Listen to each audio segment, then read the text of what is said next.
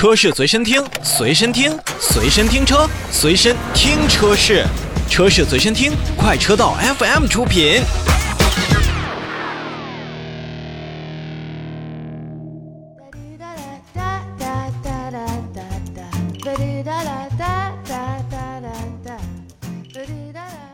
咱们继续说新车，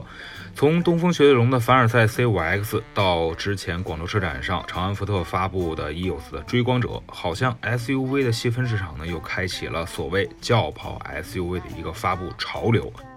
而在国内品牌当中呢，像长城的哈弗、长安、吉利，其实也很早的时候就开启了自己所谓轿跑 SUV 的一个造型之路。如今呢，一汽奔腾也是步大家的后尘，也是在广州车展的时候推出了自己的轿跑 SUV B70S。根据一汽奔腾的介绍呢，全新的轿跑 SUV 除了命名奔腾 B70S 之外呢，也会将推出五种车身颜色，二零二二年初来进行上市。那至于为什么推出轿跑 SUV，这其实呢可不是厂家们的一厢情愿。而是大家都纷纷看到了现在市场当中所谓新生代人群对于个性的需求，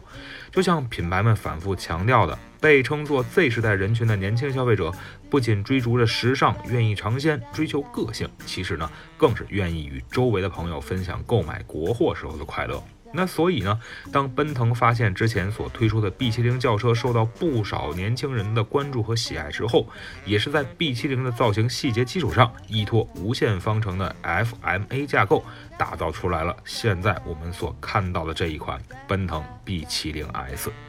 其实从外观上看呢，奔腾的 B70S 是融合了轿车、跑车、SUV 的车型特点，溜背。短尾加上较长的车头的造型，一时间也是让我们想起了之前一汽马自达的 CX。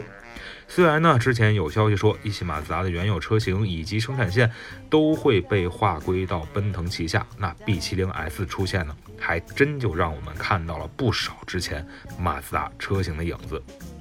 如果真的如网上很多的这种评论所说，B70S 就是一个 CX 的换壳换标版，我觉得其实也无伤大雅。毕竟将之前的这种车型的优秀设计延续，并且加入咱们现在自己的基因，怎么看也算是一个划算的买卖。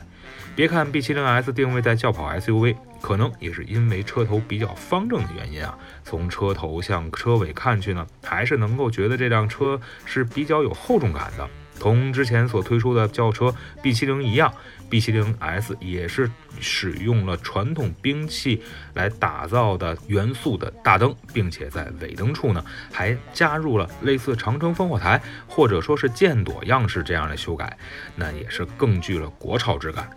当然啊，作为一款标榜运动的轿跑 SUV，除了前脸尾部要给人留下好印象之外呢。整车的造型也必须能让人印象深刻。为了让 B70S 的车身呢更有低趴运动的姿态，奔腾品牌呢还特意将 B70S 进行了压低前肩尺寸的一个处理，并且呢和很多的跨界车型一样，通过黑色的面板的装饰和大尺寸的轮毂等等细节，进一步增加了车辆的高通过性的视觉效果。那除了刚才所提到的设计之外呢，B70S 还是配备了战斗红，就是红色的刹车卡钳等等细节的这样的点缀，也是将跑车的元素